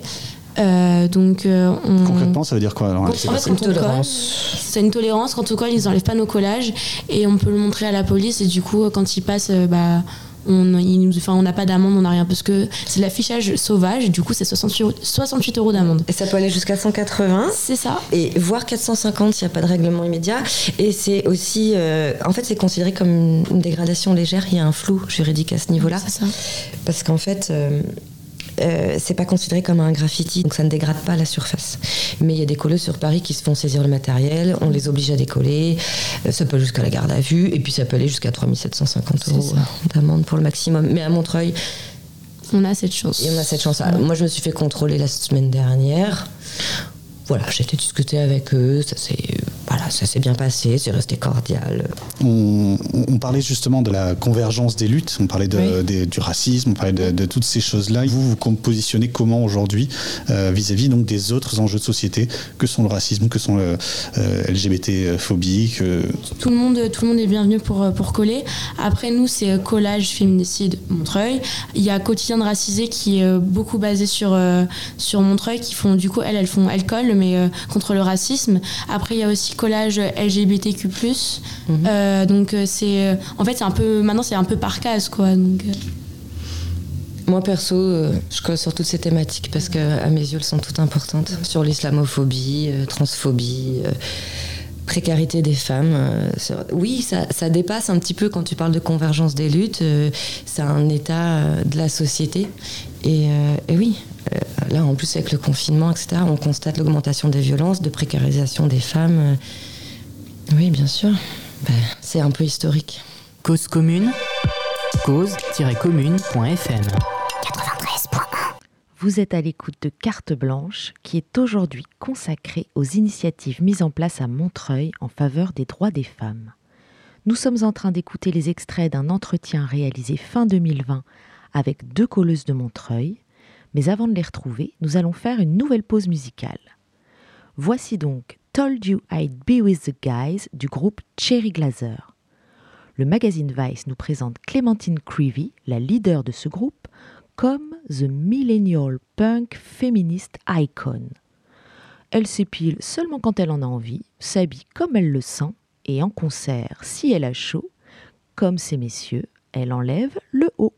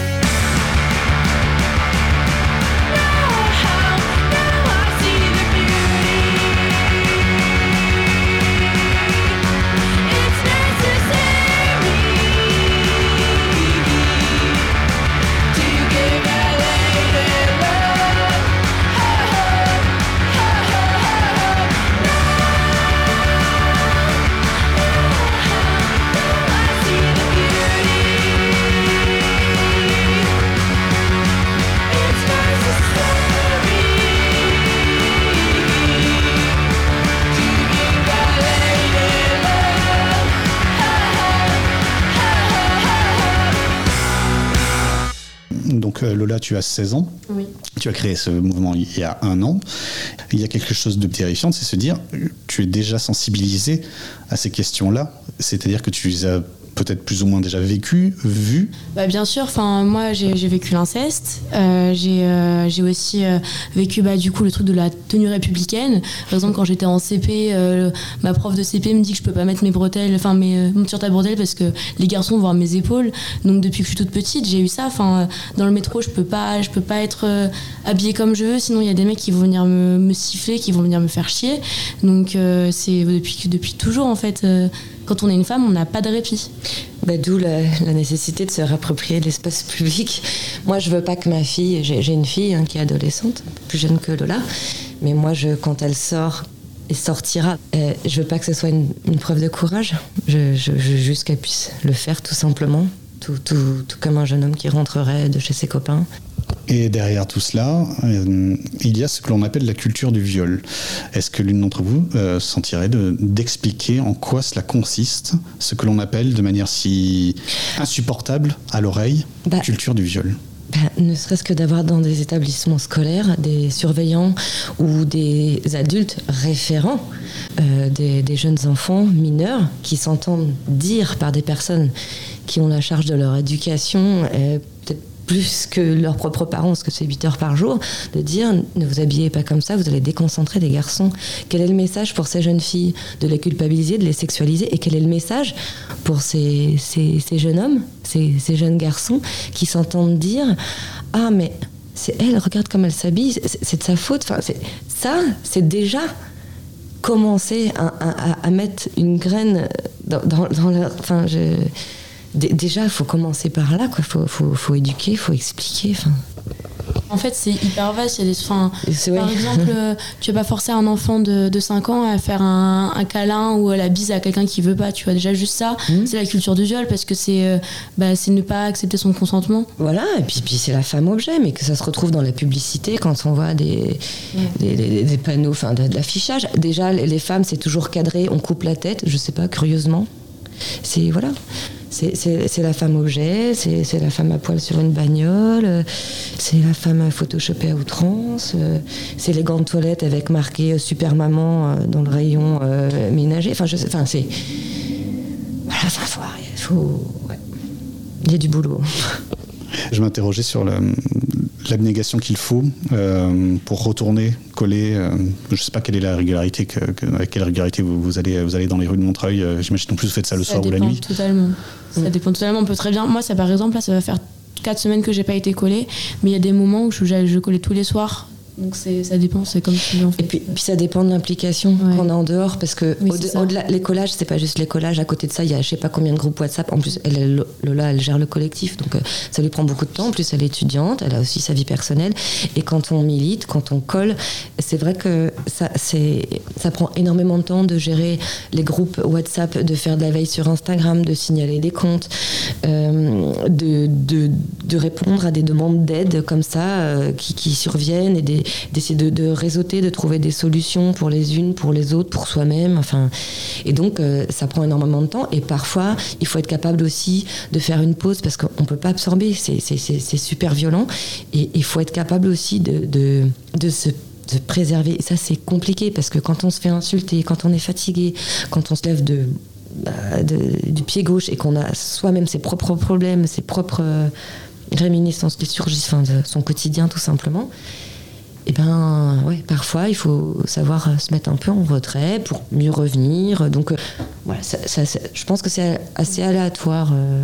Parce que sinon on appelle ça le burn-out euh, militant. C'est ça. Et ouais. Et ça, ça, se produit assez souvent parce que surtout sur les réseaux sociaux, c'est d'une violence. Les, réseaux sociaux, c'est voilà, il y, y, a le cyberharcèlement, ouais pas mal de, féministes qui ont envie de savoir prendre une pause parce que parfois, euh, quand on colle souvent, qu'il y a beaucoup de femmes qui viennent nous livrer leurs témoignages, bah, ça peut nous rappeler nos propres traumas à nous déjà, et c'est super violent même pour nous, donc parfois il faut aussi prendre une pause pour ça. Vous avez des personnes qui sont d'ailleurs un peu qualifiées, je sais pas, des psychologues, des choses comme ça, qui sont venues vous aider, ou à qui que vous appelez parfois À Paris, elles ont des avocates, donc on peut très bien les, mettre vers les avocates de Paris, parce qu'on est tout près. Sinon, nous, on a la Maison des Femmes de Montreuil, et on sait très bien qu'elles ont tout le dispositif qu'il faut pour les aider, donc en, général, on les, on les réoriente. ça, et on mm. les oriente là-bas. Bah, merci beaucoup euh, pour, euh, pour, ces, pour ces témoignages. Merci pour euh, vos actions parce que c'est vous qui êtes là le soir tard et qui allez coller. Donc j'imagine que ça demande du courage, de l'abnégation. Et des grosses doudounes d'hiver. Oui, c'est vrai qu'on n'y pense pas assez. ouais, moi j'ai une doudoune dédiée. moi aussi, je lave plus. Voilà, donc on a appris grâce à cette émission l'existence de la doudoune collage. C'est ça. beaucoup Lola et Morgane d'avoir accepté cette invitation. merci. C'était donc un extrait de l'entretien enregistré en octobre 2020 avec Morgane et Lola du collectif Colleuse Féminicide Montreuil. Vous pouvez retrouver cet entretien dans son intégralité sur cause-commune.fm en allant chercher le podcast de la carte blanche 50. Vous l'avez entendu, Morgane et Lola évoquent la Maison des femmes de Montreuil, vers qui elles orientent régulièrement des femmes victimes de violences. C'est de cette même Maison des femmes dont il va être question maintenant, puisque nous allons écouter l'extrait d'un entretien avec Roselyne Rollier, qui est la présidente de la Maison des femmes Thérèse Claire de Montreuil. Roselyne Rollier nous raconte l'histoire de ce lieu qui se caractérise tout à la fois par son militantisme féministe et son travail d'accueil et d'accompagnement pour les femmes en difficulté. Bonjour Roselyne Rollier. Bonjour. Vous êtes la présidente de la Maison des Femmes, Thérèse Claire, la Maison des Femmes de Montreuil. Euh, nous vous invitons aujourd'hui euh, également parce que euh, cela hum, fait 20 ans que cette Maison des Femmes existe, mais surtout parce que votre mission est plus que nécessaire. je vous propose que pour que nous la présentions bien et dans l'ordre, on retourne à l'origine de la création de cette Maison des Femmes en 2000. Est-ce que vous pouvez me raconter, nous raconter comment a été fondée cette Maison des Femmes Alors, l'ouverture a eu lieu en 2000. Effectivement, l'inauguration avait eu lieu en, le 8 mars 2000, pile. Mais les locaux ont été utilisés à partir de septembre. 8 mars, je précise que c'est la journée des droits des femmes. Hein. C'est pour ça que, ah, vous le dites. Euh. Pardon. et, donc, euh, l'association existait en fait depuis 97 et se réunissait euh, dans une salle municipale sous forme de petite permanence pour essayer de construire le projet. Et donc, le, projet initié par Thérèse Claire et toute une bande là, euh, de rebelles, femmes rebelles, euh, c'était pour dire il faut dans Montreuil un lieu euh, spécifique pour les femmes où elles puissent en toute liberté, sécurité et vraiment amener leurs questions, leurs problèmes, leurs histoires, mutualiser leurs compétences autour de tout ce qui fait l'histoire des femmes, la réflexion sur le féminisme, les actions à mener, la culture, pour que les femmes elles aient un lieu d'exposition, un lieu de spectacle, un lieu de voilà. Donc c'était à la fois riche, foisonnant et très rigolo la plupart du temps. Ce qui était intéressant, c'est que j'entends euh, qu'on on pourrait penser que cette maison des femmes qui accueille forcément des femmes qui ont besoin d'aide et a cette vocation que je, vais appeler humanitaire, mais à l'origine, c'est une, c'est une vocation militante en réalité. C'est tout à fait, et ça le reste. Euh, c'est ce que je vais peut-être dire par la suite. C'est avant tout une, une, un lieu militant féministe qui s'affiche comme tel. On l'a même écrit maintenant sur notre euh, bandeau euh, dans la rue. Euh, Montreuil féministe, on espère tous que toute la ville va devenir féministe. Et, donc, on, c'est un lieu qui reste militant et qui prend en compte les questions du moment par rapport aux femmes. Alors c'est vrai qu'en l'an 2000, ce qui manquait, c'est des lieux d'expression d'expression libre. Euh, il n'y avait pas tellement de cafés dans la ville où les femmes, elles se sentaient à l'aise pour aller bavarder entre copines. Il n'y avait pas beaucoup de lieux qui permettait de, s'instruire sur euh, l'histoire des femmes, sur euh, des choses très concrètes comme l'informatique. À l'époque, c'était au mieux, il y avait un ordinateur dans la maison, mais il était réservé à la jante masculine. C'était ce que répondaient toutes les femmes. Donc, ça fait partie des premières choses qu'on a mis en place comme atelier euh, pour permettre aux femmes une autonomie sur les machines, donc avec des cours. Ça a été aussi un lieu où on a tout de suite euh, euh, pensé que des femmes voulaient apprendre la langue française mais pas forcément à des cours mixtes le soir où elles n'étaient pas disponibles. Et il n'y avait pas de cours en journée à l'époque euh, pour les femmes. Euh, c'était aussi un lieu où euh, des artistes pouvaient se présenter soit pour des expositions classiques, soit pour du chant, du théâtre, etc. Donc c'était bien sûr dans des locaux un peu exigus, mais on y rentrait quand même 60 à 70 femmes à chaque fois. Et euh, ça permettait de d'avoir cette liberté de. Ce qui, ce qui est fou ce que, ce que vous me dites là, c'est. Euh, c'est un, un, discours, j'ai l'impression que j'entendais déjà il y a 20 ans. 20 euh, ans avant, on était, on était dans la préhistoire. Aujourd'hui, on est en 2020. Et ce que vous me décrivez des années 2000, j'ai l'impression que c'est la préhistoire. Eh bien oui, mais on est parti de là. Dans la ville de Montreuil, en l'an 2000, il y avait cinq euh, rues qui portaient un nom de femme. Il y avait euh, des bus qui n'allaient pas dans les quartiers après 21 heures. Ça voulait dire que les femmes de ces quartiers-là euh, n'arrivaient pas jusqu'au cinéma pour la séance du soir, ou en tout cas ne pouvaient pas rentrer chez elles. Il y avait voilà un certain nombre de, de contraintes comme ça qui, bon, par chance et heureusement, ont évolué, mais c'était un appui à tout ce qui s'était passé avant partout les années 70, ça avait bien milité, ça avait, euh, il y avait eu des, vraies victoires avec l'IVG, la contraception, etc. Mais sur la vie quotidienne des femmes euh, dans la vie sociale, c'était, euh, oui, quelque chose comme une espèce de préhistoire, vous avez raison. L'histoire étant peut-être ce que l'on vit maintenant tout de suite. voilà, ça c'était les débuts. Peu à peu, on a euh, accueilli de plus en plus de questionnements autour des violences que les femmes subissaient. Et on a, dans les dix dernières années, commencé à prendre ça sérieusement. Euh, oui, c'est ça, c'est que ça a dû changer vos méthodes, en fait. Vous avez dû vraiment vous concentrer sur cette problématique. Hein. Voilà.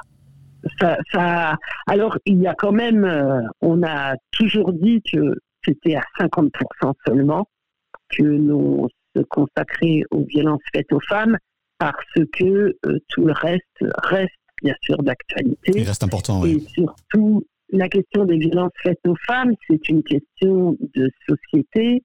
C'est normalement quelque chose qui doit être pris en charge par l'État, qui l'annonce en programme général euh, à un grand coup de, communication et de publicité. Mais euh, en fait, ce qu'il faut, c'est changer la société pour que cette question-là évolue positivement suffisamment. La preuve, c'est que depuis toutes ces dernières années, on n'a pas vu des grandes améliorations puisque la com a juste servi à soulever le problème un peu mieux au point que de fait, on en parle et il y a de la demande. Mais dans les réponses, ça reste euh, très très limité par rapport aux besoins. J'aimerais qu'on s'arrête juste euh, un instant euh, sur, sur tout cela. On va revenir justement aux actions ou non-actions du, gouvernement qui, en a quand même fait la grande, grande cause de son quinquennat. J'aurais juste essayé de comprendre avec vous, vous qui avez donc pu observer cette évolution au cœur, de, au cœur de, du problème, qu'est-ce qu'il s'est passé, et, j'ai envie de dire, j'espère de positif, pour qu'aujourd'hui on en parle autant, pour qu'aujourd'hui il y ait une telle prise de conscience? Vous, vous datez ça il y a environ 10 ans. Euh, qu'est-ce qu'il s'est passé, à votre avis? Qu'est-ce qui a permis que la parole se libère et que cette question des violences conjugales euh, prenne un peu de place et même beaucoup de place au point d'en devenir centrale aujourd'hui? Alors, il s'est passé plusieurs choses. Hein. Euh, les choses les plus récentes étant cette grande vague de MeToo qui a quand même euh, soulevé la question centrale qui est les violences faites aux femmes ne sont pas cantonnées aux femmes pauvres, étrangères, euh, racisées, etc. C'était quand même euh, beaucoup l'idée euh, de la plupart des gens. Tant que ça concernait les pauvres, c'était moins grave. Voilà, et puis c'était dans comme dans un ailleurs. il y a eu aussi, il y a eu Marie Trintignant. Ah. Je crois que ça a été aussi une, époque, voilà. Et il y a eu dix ans de lois successives euh, euh, assez incomplète, mais qui peu à peu euh, ont permis de mettre en lumière les questions de fond, le côté juridique des procès qui ont, donné ou pas des résultats. Mais par exemple, sur le viol, peu à peu, on arrive à mobiliser les assises. Voilà, donc c'est à peu près dans ces temps-là que ces choses-là ont évolué. Il y a eu aussi des enquêtes euh, qui, euh, la première enquête étant assez ancienne dans les années 2003-2004, mais a été complétée depuis par d'autres enquêtes, y compris au niveau européen. L'enquête Daphné, elle, elle, doit avoir à peu près une douzaine d'années, et qui a commencé à chiffrer le problème des violences faites aux femmes. vous parlez d'enquête sociologique, c'est bien cela Oui, c'est ça. Et, donc, euh, peu à peu, il y a eu un faisceau comme ça de, paroles. Et puis, il y a eu aussi un faisceau euh, d'organisations locales se sont ouvertes dans, beaucoup d'endroits des maisons d'accueil d'urgence pour les femmes victimes de violences. Et ça a pris une ampleur telle que finalement tout ça, ça coûte fort cher. Donc bien sûr, peu à peu, ça a mobilisé des ressources euh, gouvernementales qui se demandaient jusqu'où aller et bon, qu'a motivé le, Grenelle qui était uniquement sur les violences conjugales, mais les femmes peuvent être euh, assujetties à, beaucoup d'autres violences. Euh, des plus petites jusqu'aux plus grandes.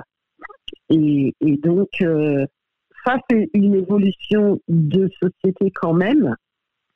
Et aussi, en même temps, une évolution de, de génération de femmes qui, de plus en plus, commencent à arriver à des postes plus importants et qui remuent un peu la sauce à tous les niveaux, de femmes qui ont envie d'avoir une vie euh, équilibrée, libre et non contrainte euh, par euh, un patriarcat lourd qui n'est bien sûr pas du tout encore réglé, mais qui permet d'avoir des exigences et des envies devenues légitimes.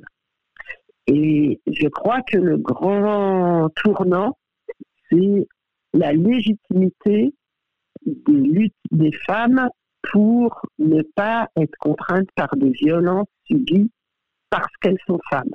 Alors il y a eu tout le côté sur le harcèlement, il y a eu des enquêtes, il y a eu des films, il y a eu des, documentaires. Euh, voilà, bon, on sent que euh, peu à peu, c'est un sujet qui rentre dans la société et le MeToo a aussi fait rentrer des questions et des questionnements des hommes, et nous on l'a vérifié ah dans nos locaux, un certain nombre d'hommes venant nous dire oui, ben quand même, là, MeToo, ben, on s'en mais, mais, mais alors, euh, mais, peut-être que des fois, on, on fait des choses qu'on ne devrait pas. Et ça, c'était, on va dire, les hommes de bonne volonté qui s'interrogeaient. Et nous, on les renvoyait à leurs propres questions en disant, ben, c'est à chacun d'entre vous de regarder, vous vous posez la question, peut-être que, euh, je sais pas, euh, vous avez une partie de la réponse aussi. Mais euh, en tout cas, ça, ça a quand même questionné. Alors que pendant longtemps, on considérait que c'était l'affaire des femmes. Et je crois que c'est ça qui a un peu bougé dans les dix dernières années. C'est qu'on a commencé à se dire que c'est une question, c'est une question pour tout le monde et pas que une question des femmes et que ces violences qu'on voit à tout niveau ne sont pas une affaire privée, mais bien une affaire publique. Une affaire de société, oui. Qui était déjà demandé dans les années 70, hein, ça apparaissait tout à fait dans les slogans, dans les rencontres, dans les, films qu'on peut voir de l'époque et, les textes qui ont été écrits à l'époque. Mais là, d'un seul coup, c'est devenu beaucoup plus public parce que c'est une affaire de société, parce que ça déséquilibre une société, les violences, qu'elles soient euh, individuelles dans les cadres euh, des couples et ou qu'elles soient euh, beaucoup plus larges. On a vu des lois sur la prostitution, on a vu arriver des, lois sur la, capacité des femmes à être sans arrêt harcelées de tous côtés et euh, dans les transports publics. Bon, on voit tout, tout a bougé, tout a frémi, tout a bougé un peu. On est loin du compte pour le, résultat final, mais c'est quand même quelque chose qui, qui émerge comme on pourrait dire incontournable aujourd'hui. Cause commune, cause-commune.fm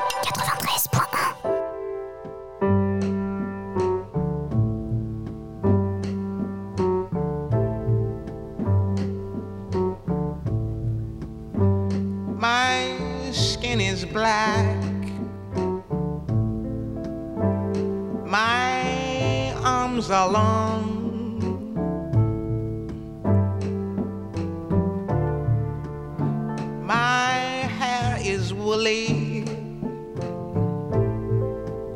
My back is strong. Strong enough to take the pain inflicted again and again. What do they call me? My name is Aunt Sarah.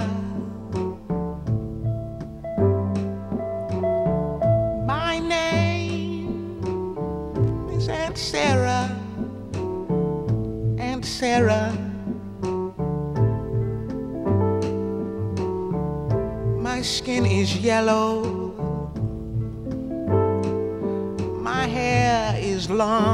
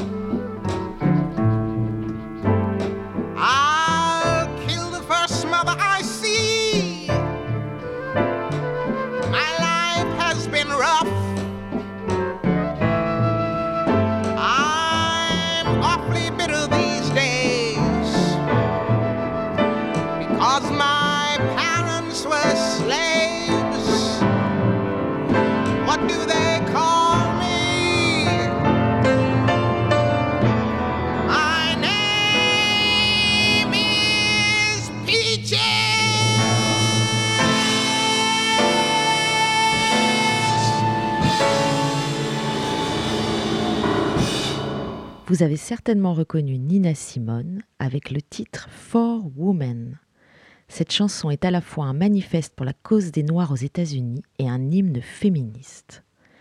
Nous poursuivons avec la suite de l'entretien de Roselyne Rollier, présidente de la Maison des femmes Thérèse Claire de Montreuil. On va continuer à parler de cette question-là et notamment de vos actions et de, voilà, de votre utilité à la Maison des femmes concernant donc précisément cette question des violences conjugales. Néanmoins, je voudrais faire deux petits pas de côté si, si vous me le permettez.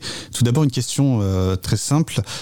Le Grenelle des violences faites aux femmes, vous y avez, vous y avez donc, j'imagine, euh, assisté, euh, ne serait-ce que de manière lointaine. Est-ce que cela a apporté quelque chose? Parce que vu de l'extérieur, on c'est assez flou. Est-ce que cela a servi à quelque chose? Vous avez déjà donné une partie de la réponse. Oui. Alors nous, on n'a pas beaucoup participé parce que on n'a pas été invité. Ah oui. C'est-à-dire, on s'est inscrit et on n'a pas été dans les associations qui ont été reconnues comme pertinentes sur le sujet. On l'a interprété comme une volonté d'écarter un certain nombre d'associations qui avaient des idées très précises sur euh, des solutions probables. on veut savoir là, qu'est-ce qui, qu'est-ce qui gênait le, qu'est-ce qui gênait le gouvernement alors? Qu'est-ce qui gênait? Ben, c'est que premièrement, on est tout le temps en train de remettre en cause l'existant. Et donc, remettre en cause, ça veut dire qu'on écrit des textes, on fait des manifs, on, est, ah, quand je dis on, c'est nous, les associations euh, qui, euh, par exemple, s'unissent au, au, sein du collectif national droit des femmes qui regroupe 60 euh, ou 80 euh, associations, collectifs, euh, groupes femmes des syndicats. C'est des, associations qui ruent dans les brancards. C'est des associations qui sont financées très minimement et donc qui sont considérées comme à la marge et dont les propositions et analyses sont peu écoutées et nous, on l'a vérifié dans notre euh, département. On s'est inscrit partout, à tous les, à, tous les niveaux. Et on n'a pas eu vraiment la parole, ont été entendus, surtout les institutionnels. Donc, de fait, nous, on dit qu'en tant qu'association, on s'est emparé de ce sujet-là parce que c'était un sujet qui fâchait beaucoup les femmes et que donc il fallait inventer autre chose que ce qui existe déjà, puisque ce qui existe déjà euh, n'est pas efficace. Et donc le fait de dire ce n'est pas efficace, on n'a pas les, les évaluations des choses mises en place suffisamment, c'est apparu comme quelque chose de très agressif et ça nous a été dit comme tel. Voilà. Donc, euh, voilà pourquoi on n'a pas fait la fin des travaux. Et, concernant les, résultats de ces travaux, alors, tout de même? Mais les résultats des travaux, on a des petits comptes rendus, euh, on a, enfin, il y a des comptes rendus, il suffit d'aller sur le site du ministère hein, des droits des femmes, mais ça ne fait que reprendre les choses que l'État fait, mais puisque ça ne suffit pas, il y a, peu d'avancées malgré tout. Alors après, on va nous dire ça coûte de l'argent. Bon, à l'époque, les, associations s'étaient unies pour demander un milliard d'euros pour travailler vraiment le sujet à tous les niveaux, pour prendre en compte tous les niveaux pour que ça puisse avancer et que ce milliard-là soit renouvelé euh, tous les cinq ans minimum. Mais il n'y a pas eu du tout. Euh, c'était quelques centaines, bon, quelques millions mais qui payaient euh, déjà les personnels euh, en place. L'autre pas de côté que je voulais euh, faire avant de parler un petit peu plus précisément de ce que vous pouvez faire, ce que vous faites au quotidien pour lutter à votre niveau contre les violences conjugales. Quels sont les autres grands périls aujourd'hui que rencontrent ces femmes que vous que, que, vous accueillez?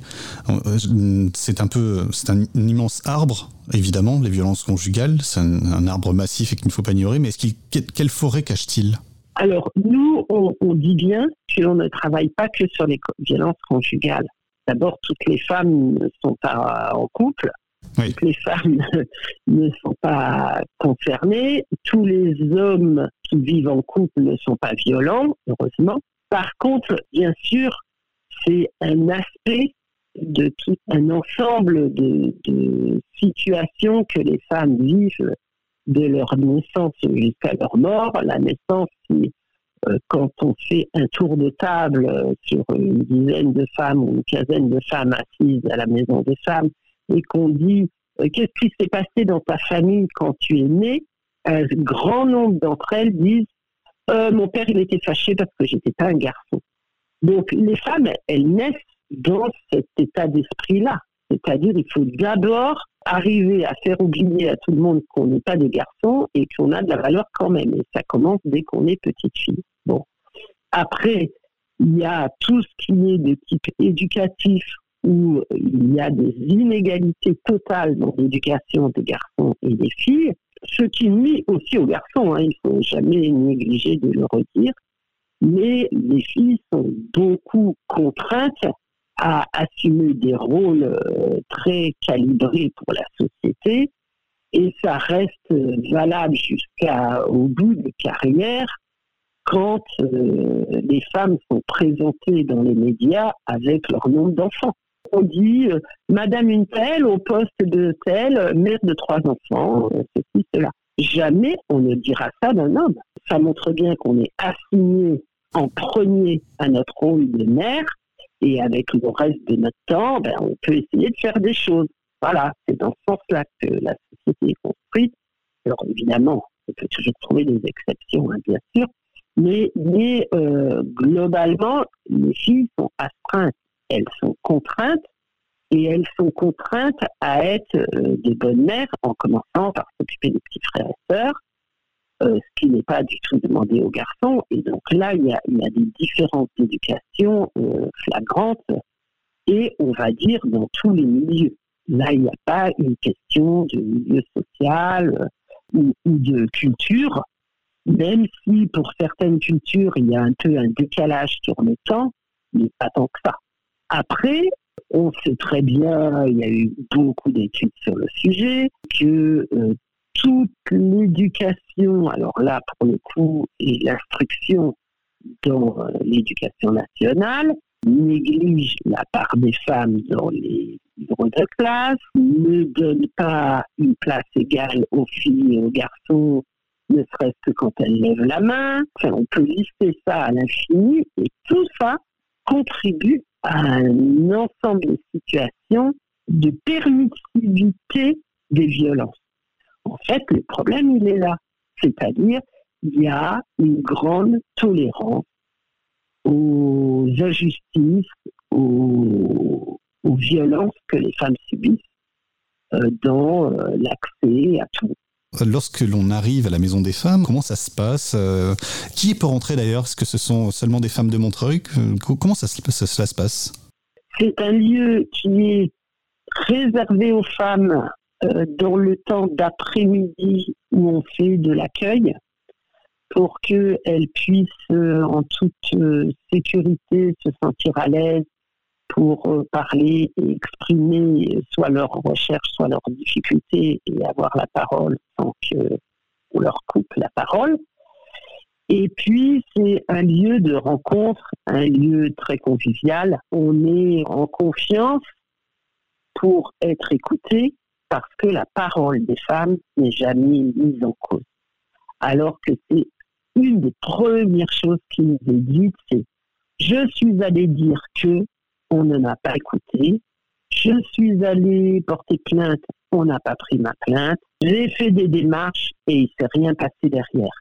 Ce côté euh, je suis négligeable puisqu'on me néglige, on essaye de le rattraper par une attention euh, personnalisée à chaque femme. Oui, parce qu'on y vient justement, c'est ça, vous, vous, apportez à la fois euh, conseil, soutien, également conseil juridique euh, avec des avocats, des avocates, des groupes de parole également Il y a tout ça, il y a aussi, on apporte les éléments d'une prise de conscience.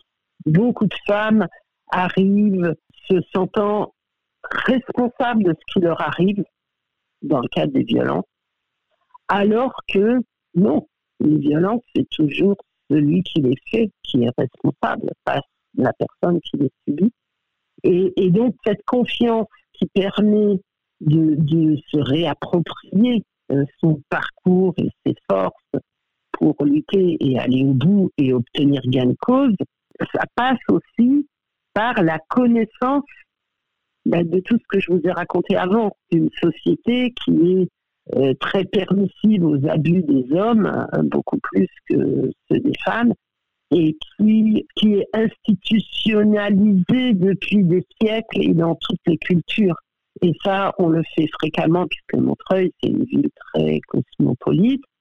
Et donc, notre public femme correspond au public femme de la ville. Et d'ailleurs, pour répondre à votre question, bien sûr, les femmes, elles viennent de bien plus loin que Montreuil, et parfois même très loin. On a toujours à cœur de pas dire euh, non non vous n'êtes pas dans les limites, vous n'êtes pas dans les cases et vous rentrez pas dans le bon truc. On part de une femme vient et là on tire le fil de tout ce qui a besoin d'être mis en, cause et, réglé, euh, sachant que bien sûr s'il y a des violences derrière, il y a aussi des problèmes sociaux puisque beaucoup de femmes ne quittent pas parce que elles n'ont pas d'endroit où aller, ou elles n'ont pas d'argent parce qu'elles ne travaillent pas, ou elles n'ont pas de titre de séjour parce qu'ils dépendent de leur conjoint. Voilà, les bails euh, sont souvent au nom des hommes et donc les femmes n'ont pas possibilité de, garder les appartements. Tout ça, ça avance un peu, mais très lentement. En tout cas, elles, peuvent arriver avec un sujet et traiter tous les autres derrière Soit on le fait nous en interne avec euh, les choses qu'on a mis en place, de permanence, de groupe de travail sur euh, le juridique, le social, le psychologique, euh, etc. Soit on travaille bien sûr en partenariat avec les structures les plus proches de la ville, mais aussi avec toutes les associations très spécialisées sur toutes les autres violences dont on parle moins, comme les violences au travail, comme euh, le viol par des personnes qui ne sont pas de notre entourage, la prostitution, les contraintes, euh, l'esclavage moderne, ça existe encore, on a du mal à y croire, mais c'est une réalité quand même encore en France.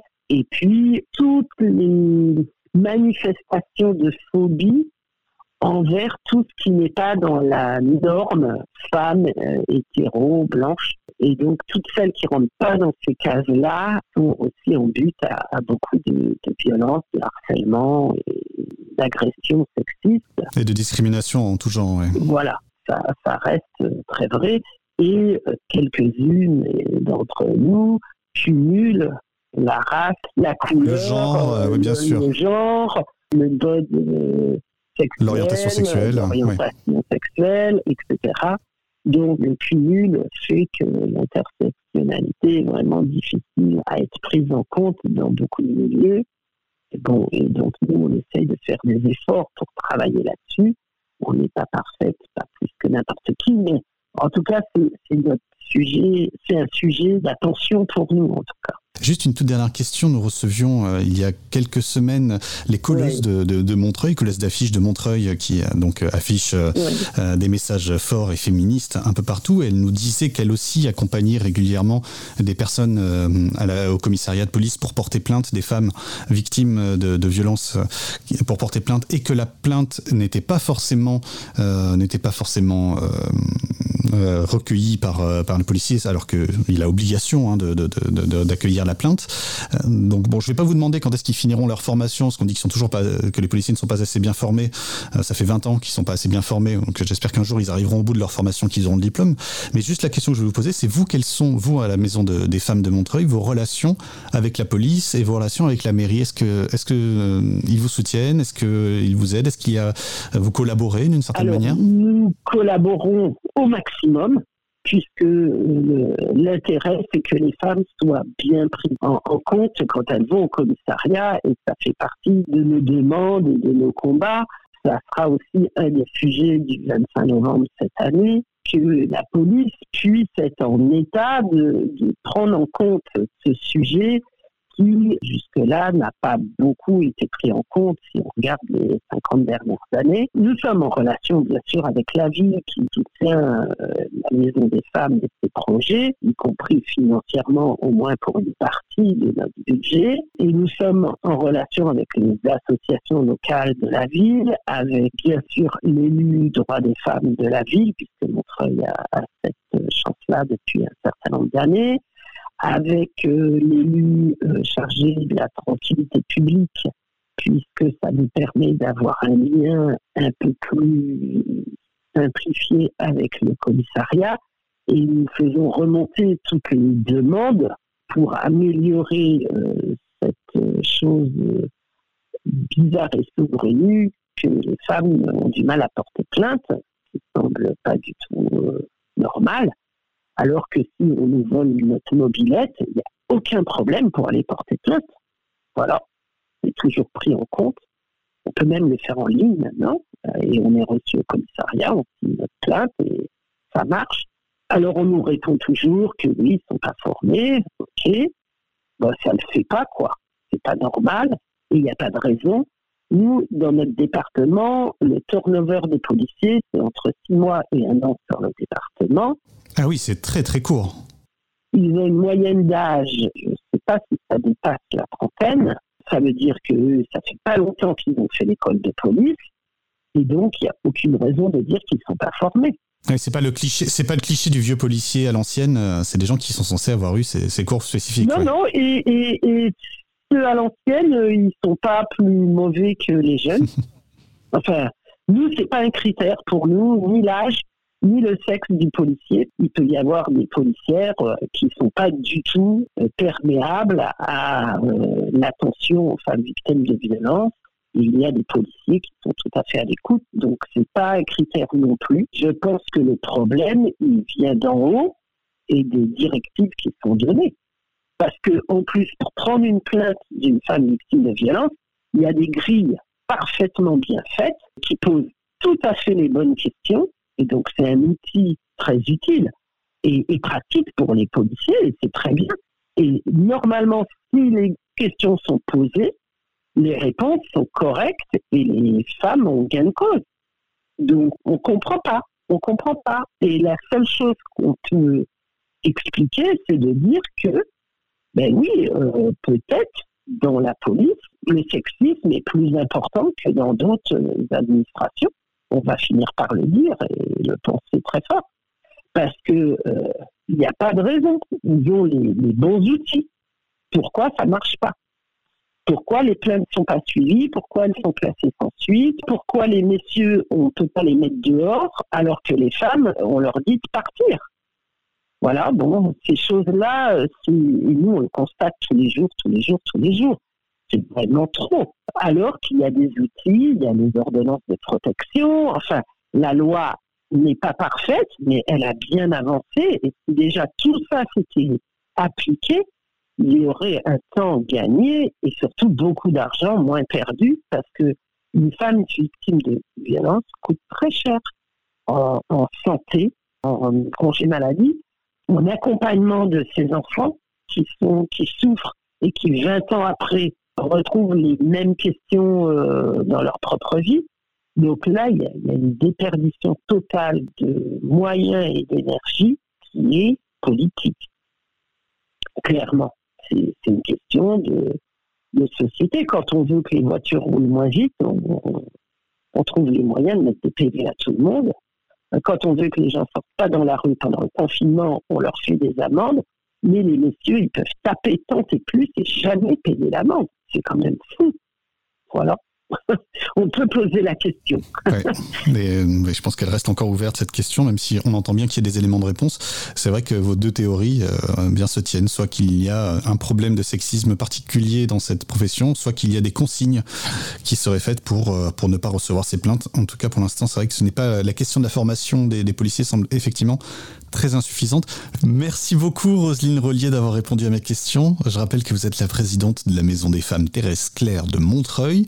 Euh, comment on vous trouve? Alors, on nous trouve euh, avec tous nos tous les réseaux sociaux et on nous trouve en ville à côté de non loin de la mairie de Montreuil c'est le métro mairie de Montreuil sur la ligne 9 et on nous trouve aussi avec un numéro de téléphone que je peux donner le 01 48 58 46 59 et qui permet de nous joindre ou de nous laisser des messages et nous rappelons si nécessaire. Voilà. Merci beaucoup. Cause commune, cause-commune.fm.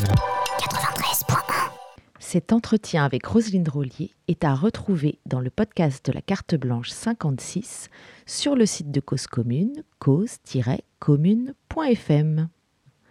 Avant de passer à l'écoute de la chronique de Nelly consacrée à la précarité menstruelle, je vous propose d'écouter le morceau Pedestrian at Best tiré du premier album de Courtney Barnett.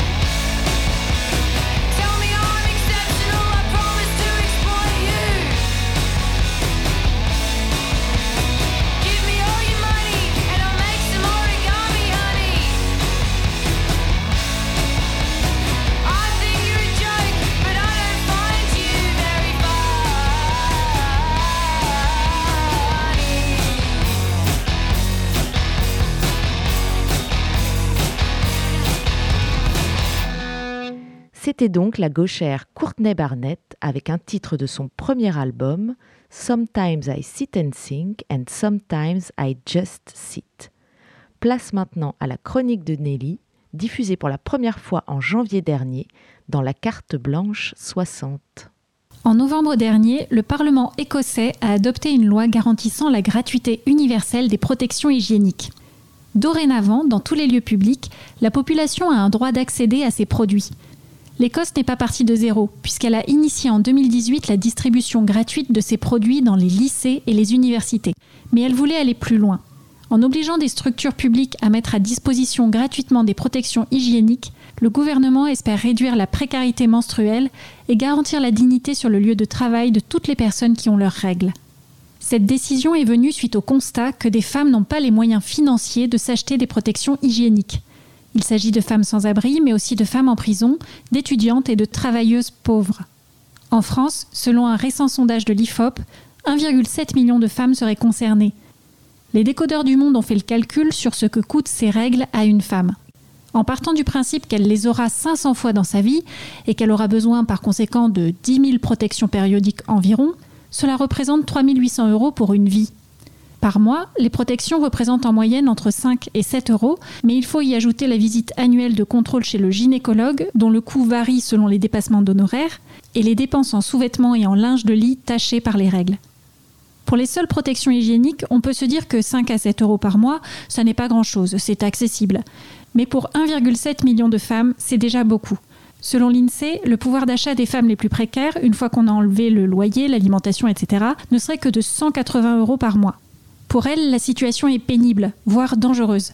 Certaines s'excluent, faute de protection, n'allant pas à l'école, pas à un entretien d'embauche ou tout simplement en ne sortant pas dans la rue. D'autres gardent leur protection trop longtemps, risquant ainsi des infections. D'autres encore les remplacent par du papier toilette, du papier journal ou du tissu. Des situations clairement indignes, insupportables, inacceptables. Les protections hygiéniques sont un produit de première nécessité, comme le papier toilette, estime Sandra Rousseau, vice-présidente de l'Université de Lille, citée par Slate. Les protections périodiques sont des produits d'hygiène dont on a besoin quel que soit le niveau de revenu. Ce serait bien qu'il y en ait partout.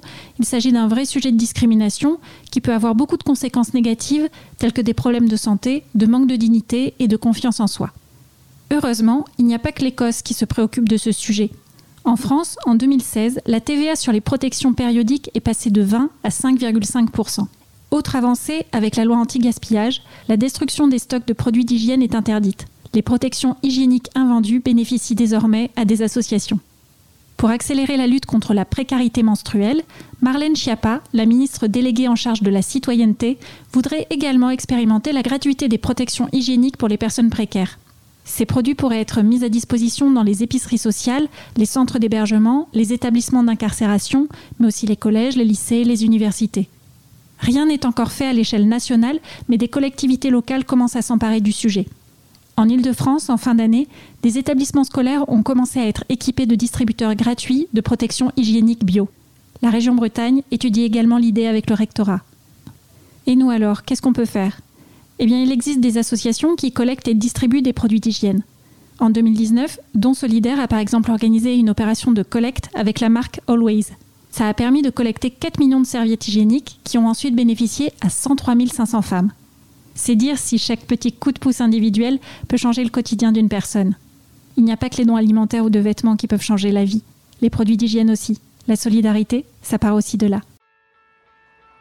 C'est donc avec cette chronique de Nelly que se termine cette carte blanche spéciale consacrée aux luttes féministes et plus particulièrement à celle de la ville de Montreuil. Merci beaucoup de l'avoir suivi, moi j'ai été ravie de vous la présenter. Votre carte blanche habituelle, c'est chaque lundi en direct de 7h à 9h sur cause-commune.fm ou en DAB+.